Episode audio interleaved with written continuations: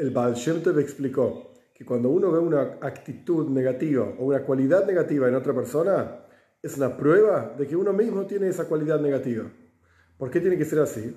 Porque la cuestión es así.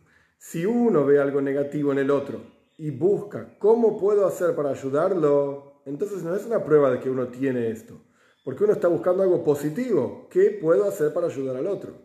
Pero si uno ve algo negativo en el otro, simplemente por el hecho de ver algo negativo, mira qué bestia, qué bruto este tipo.